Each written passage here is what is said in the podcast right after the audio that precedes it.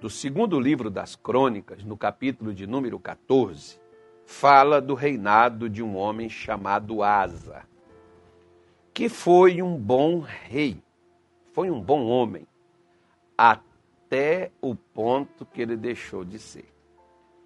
Sempre, às vezes, não é o bom só a gente começar, é bom a gente terminar o que nós começamos. Aquilo que nós começamos na nossa vida, tem gente que começou a construir, não terminou.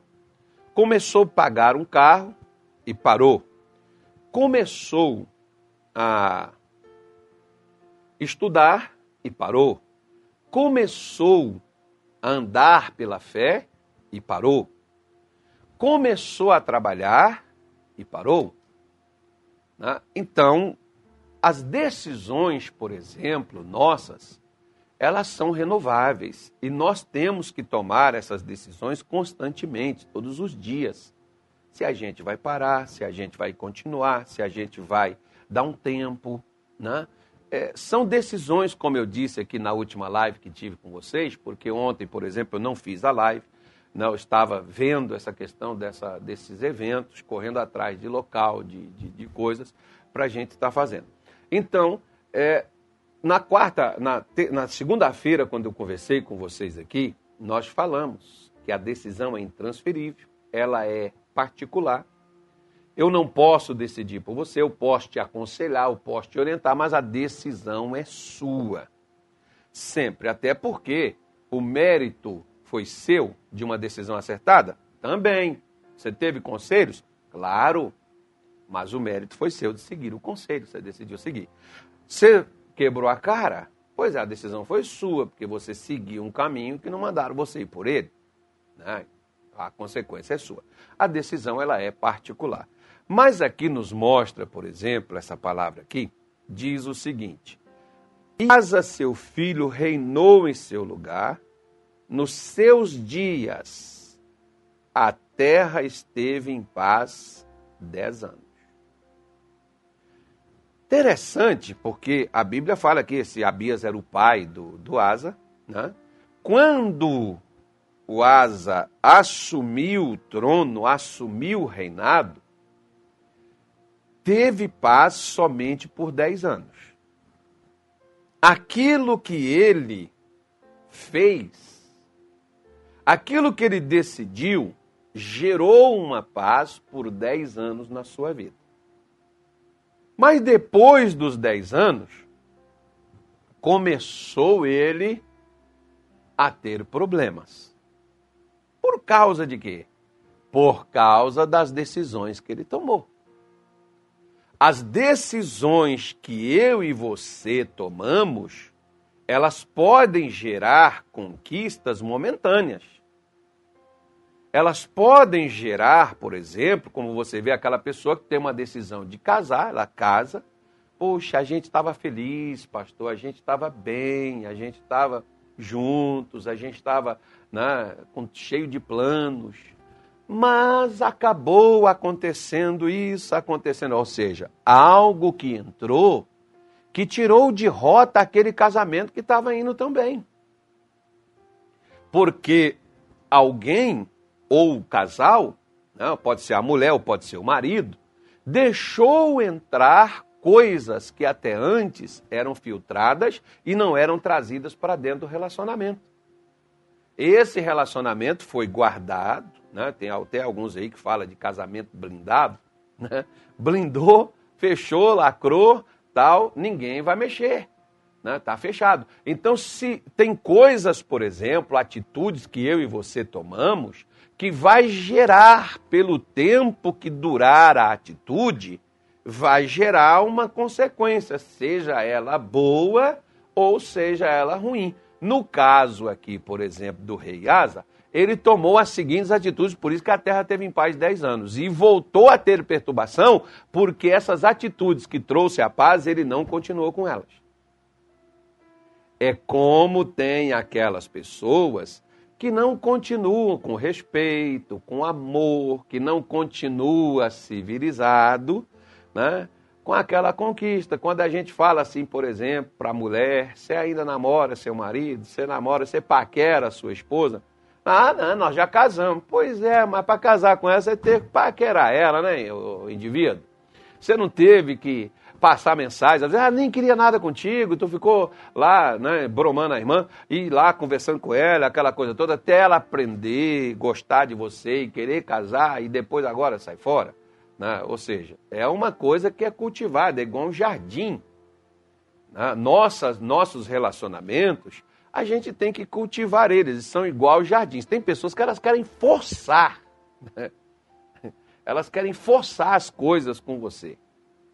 Tem gente que às vezes quer ser seu amigo, mas seu amigo porque a pessoa tem um interesse em algo que você possui. Né? Tem gente que quer se relacionar com você, mas por causa do seu corpo, por causa das suas condições financeiras. Ou seja, às vezes não é por causa do respeito, da admiração que tem pela sua pessoa. Às vezes a pessoa tem segundas intenções naquilo que ela faz.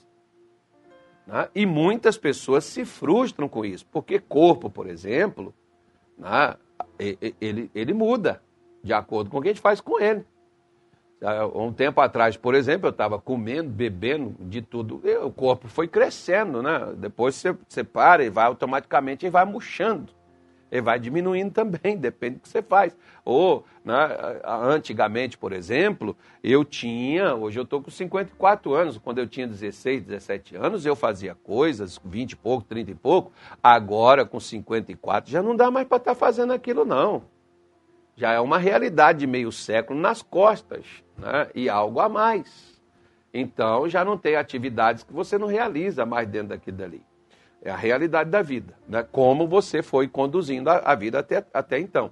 Então o Asa, quando ele decidiu, por exemplo, a Bíblia diz que ele tirou os altares dos deuses estranhos e os altos, e quebrou as estátuas e cortou os bosques. Os bosques era onde o pessoal fazia aqueles cultos, aquelas reuniões, muitas delas as quais eram dadas também para orgia, isso mesmo que você está ouvindo. Quando você ouve falar, por exemplo, na Bíblia sobre postes ídolos, né, estátuas, essas coisas, a gente já imagina assim que seja somente aquelas coisinhas que você pega assim na mão. Não, eram locais onde eram separados exclusivamente, e naqueles locais tanto iam, tinham as, as chamadas sacerdotisas, que eram mais ou menos assim mulheres que se davam para a prostituição, e em nome de crença, e em nome de deuses, essas mulheres ofereciam seus corpos para ter relacionamento com outros homens. E não se admire, não, porque isso, isso era dentro de Israel, tá? Como hoje pode acontecer dentro das igrejas. Pastores, obreiras, pessoas que estão ali com outro nível, pessoas que estão ali para um outro propósito e que elas podem utilizar para isso. Como de vez em quando, infelizmente, a gente vê essas coisas ocorrendo. Né? Que é, é, é porque há, há, esses tempos atrás, até eu conversando com uma pessoa, ela disse assim: não, porque as igrejas, não, não é as igrejas, não misture as igrejas com pastores. Igreja você está colocando todo mundo na sacola. Pastor é como eu falo aqui, ó. Você está vendo a minha mão? Não estão todos os dedos na minha mão? Estão. Qual deles é igual? Então tem pessoas, por exemplo, que elas são, vamos, vamos colocar, é porque é médico, são todos médicos mesmos? Né? É porque advogados são todos advogados e trabalham em cima do direito? É, é, é todos políticos e são todos políticos mesmo? Né? E são todos pastores e são todos pastores mesmos? Ou seja, não é o cargo que garante o que a pessoa é. Eu sempre falo nas minhas pregações, não é o PR atrás do meu nome que diz que eu sou, é o que eu faço, é o que eu falo, né? é exatamente como eu me apresento. É isso que mostra quem eu sou. Como quem mostra quem é cristão não é quem anda com camisa, eu posto naquele me fortalece, não é quem carrega um pingente no pescoço, o nome de Jesus, uma cruz, não é quem carrega algo externo, né? É, o Senhor é meu pastor, nada me faltará. Não é esses dizeres, não são esses apetrechos, não são essas coisas, são as minhas atitudes e os meus comportamentos. Então, quando a Asa decidiu né, é, tirar, porque a Bíblia diz no versículo 2 que ele, ele fez o que era reto e bom aos olhos do Senhor, seu Deus. Então, você vê que ele ficou 10 anos em paz porque ele decidiu foi uma decisão dele fazer o que era bom e o que era reto aos olhos do Senhor, seu Deus. Sabe o que é isso? Isso aqui é aquela vida, por exemplo, que tem pessoas que dizem assim: Ah, eu não posso fazer isso, não, o que, é que as pessoas vão pensar de mim? Deixa eu falar com você uma coisa. Não se preocupe com o que os outros vão pensar, porque o homem, ele tem um julgamento totalmente diferente de Deus. O homem vê a aparência, Deus vê o coração. Tem coisa que você não vai conseguir mostrar para o homem, mas Deus estará vendo. Como, por exemplo, você acha que essas orgias, você acha que esses cultos aqui, eles eram em locais públicos? Olha que o texto está te, te, mostrando. Né? O texto está dizendo aqui, por exemplo, né, em locais que eram reservados e separados exclusivos para aquilo dali. Quem quisesse ter aquele tipo de culto, ia naqueles locais específicos onde aquele tipo de culto era prestado. E lá se davam a essas coisas. Então a Bíblia diz que o que, que ele faz? Ele tiram essas coisas que de um modo oculto, de um modo escondido, era praticado e era feito na nação. Enquanto eu a senhora, você que me acompanha, enquanto a gente não tirar as coisas ocultas, escondidas de dentro de nós, a gente não vai ter paz. Aquelas coisas que talvez eu possa ser ó, aplaudido por você, você pode dizer, pastor, um grande homem de Deus. E Deus está olhando para o que eu estou fazendo e Deus não está aprovando em nada o que eu faço. Mas você pode estar aprovando, porque você está vendo o exterior. Deus vê o lado de dentro. Se o lado de dentro não estiver bom, o de fora não adianta estar ótimo, porque o de fora não convence Deus. De que que adianta? Está aqui, por exemplo, ó, aqui dentro deste copo aqui, eu tenho água. Mas eu posso colocar qualquer coisa aqui dentro. Eu posso colocar veneno, posso colocar bebida, posso colocar qualquer coisa. Mas para todo mundo esse copo aqui é um copo para quê? É um copo para água. Ele não é para não é para veneno, não é para bebida, né? para bebida é para água, não para bebida forte, para uma cachaça, alguma coisa.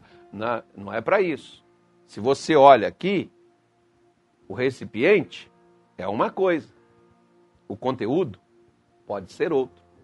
E as pessoas que têm né, até o recipiente, pessoas que vão, que, que oram, que recebem, participam de reuniões, participam de orações, essas coisas todas, participam de igreja, e a pessoa diz, pastor, por que, que Deus não me abençoa? Por que, que eu não consigo, eu não tenho paz, eu não durmo, eu não descanso? Olha, Dá uma analisada no que você está fazendo.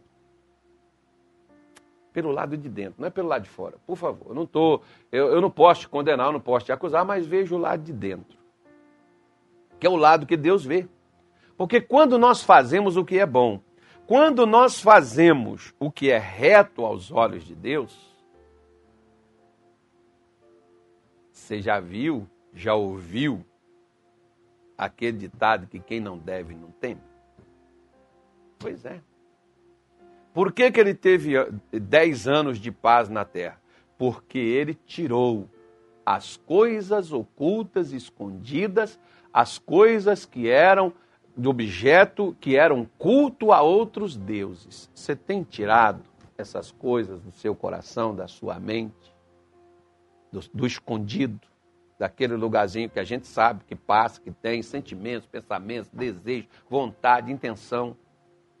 Porque tem gente que às vezes não mata porque tem medo de ser preso, a cadeia não é um bom lugar, né? E vai sofrer. Mas a vontade de matar não falta. Tem gente que não rouba porque diz assim, não, como aquele caso, por exemplo, tem pessoas que chegam comigo aqui e dizem assim, eu só não separo da minha mulher porque eu sou crente. Você já está separado, você já separou. Como hoje tem uns que nem lutam mais pelo casamento, eles simplesmente vão lá e fazem o divórcio. Daqui a pouco já está apaixonado por outro e já está casando de novo, já casou três, quatro vezes e às vezes é até pregador do evangelho, é missionário, é obreiro, é pastor, é mais não sei o quê. Porque virou né, é a justificativa de cada um. Agora, aos olhos de Deus, estou fazendo o que é reto? Né? Além dele fazer, o versículo 4 diz assim: olha, olha que coisa legal. E mandou ajudar que buscasse ao Senhor, Deus de seus pais, e que observassem a lei e os mandamentos. Além dele fazer, ele pediu também que a, o restante do povo, que os outros também observasse os ensinamentos da palavra de Deus, observasse os mandamentos de Deus e buscassem a Deus. Uma vez eu vi o missionário dando uma mensagem lá em Belo Horizonte, Belzonte, né? Para os mineiros aí. Lá em Belo Horizonte, o missionário dando uma mensagem e ele falando sobre o filho estranho. Uma mensagem que Deus deu para ele. Ele pregou isso na nossa reunião de pastores, obreiros, e lá ele foi pregar até numa igreja, que é uma igreja quadrangular, se não me falha a minha memória, que o missionário esteve ali e pregou naquele local. Pois bem, lá nessa igreja, o missionário falou uma coisa interessante acerca disto aqui. Por quê? Porque às vezes nós, cristãos, o missionário disse o seguinte: se todos nós que nos intitulamos como cristãos, como filhos de Deus, se todos nós resolvêssemos levar, viver o evangelho e levar o evangelho para as outras pessoas, o Brasil inteiro estaria evangelizado, avisado ou transformado. O problema é que nós, na maioria das vezes, nós não buscamos a Deus, nós não incentivamos os outros a buscarem, não os chamamos, não os incentivamos, não conversamos e não incentivamos que eles busquem a Deus. Senão Jesus já teria até voltado, né? Se fosse isso feito. Mas na maioria das vezes, nós não estamos dispostos nem a buscar. Se me fala de buscar, está me falando de algo, por exemplo, que eu não tenho onde eu estou. A senhora, no que a senhora está, no patamar que a senhora está, que o senhor que me assiste agora, no patamar que você está, você tem essas coisas que está acontecendo contigo. Se você quer coisas que não está acontecendo com você, você tem que ir um pouquinho mais alto sair dessa dimensão que está aí, subir um pouco, para alcançar o que você não tem nesse patamar que você está. Ou seja, deixa eu falar uma coisa com a senhora, por exemplo. A senhora que está doente, a senhora tem buscado a Deus? Você que está com seu casamento por um fio, você tem buscado a Deus ou está aí brigando com o marido ou xingando a esposa? Ou falando mal dela? Criticando? Você tem buscado? Você está observando a palavra de Deus, os ensinamentos dela. Ah, pastor, só quer me acusar e me culpar? Não, não, eu não estou fazendo isso. Eu estou aqui mostrando a você o que, que fez com que dez anos tivesse paz na nação de Judá, no, no povo, na tribo de Judá. Foi o que ele fez. Buscou a Deus. Porque tem gente, por exemplo, no meu caso, por exemplo, eu estava doente, por exemplo, em 1992, eu busquei a Deus, eu orei a Deus, e Deus mudou a minha história. Mas quando eu ficava só em casa assistindo na televisão, convites, chamada para poder ir até a igreja, eu não recebi nada. Minha vida ficou a mesma. Então, minha senhora, meu senhor, meu amigo, decida uma coisa: buscar a Deus é uma necessidade. Como Jesus disse para Nicodemos: necessário vos é nascer de novo. É uma necessidade. É começar outra vez. Que é aquilo que muita gente não quer. Tem pessoas que querem ser abençoadas, mas não quer sair na porta de casa.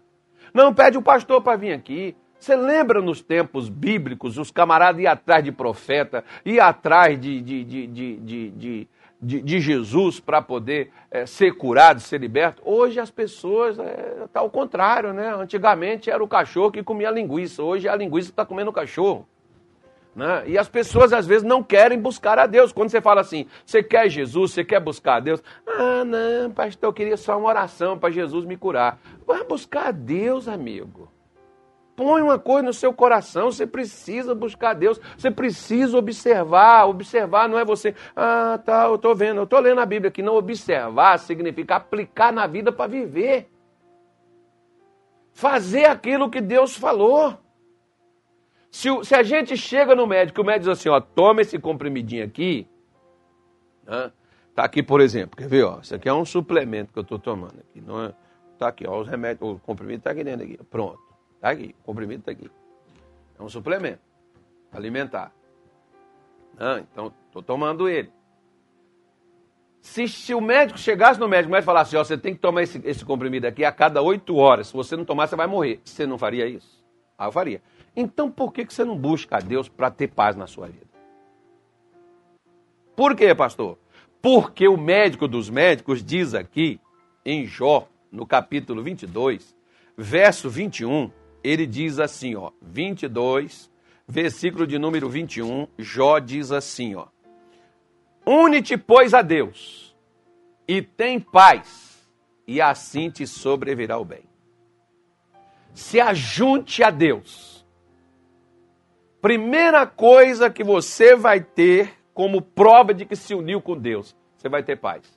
O que, que é a paz? A paz não é um sentimento de uma coisa boa que você ah, agora eu estou tranquilo. Não, a paz é um estado de espírito que mais nada te espanta. Não há medo, não há, não há dúvida, não há desconfiança, não há incerteza no seu coração. Você está tranquilo diante de qualquer. O mundo pode estar tá caindo do teu lado, mas você sabe que você está protegido, você está guardado. A paz é algo que hoje falta no mundo inteiro. Assim te sobrevirá o bem. É impossível que uma pessoa que não esteja em paz que a vida dela esteja coisas boas acontecendo com ela. Por isso que nós precisamos da paz.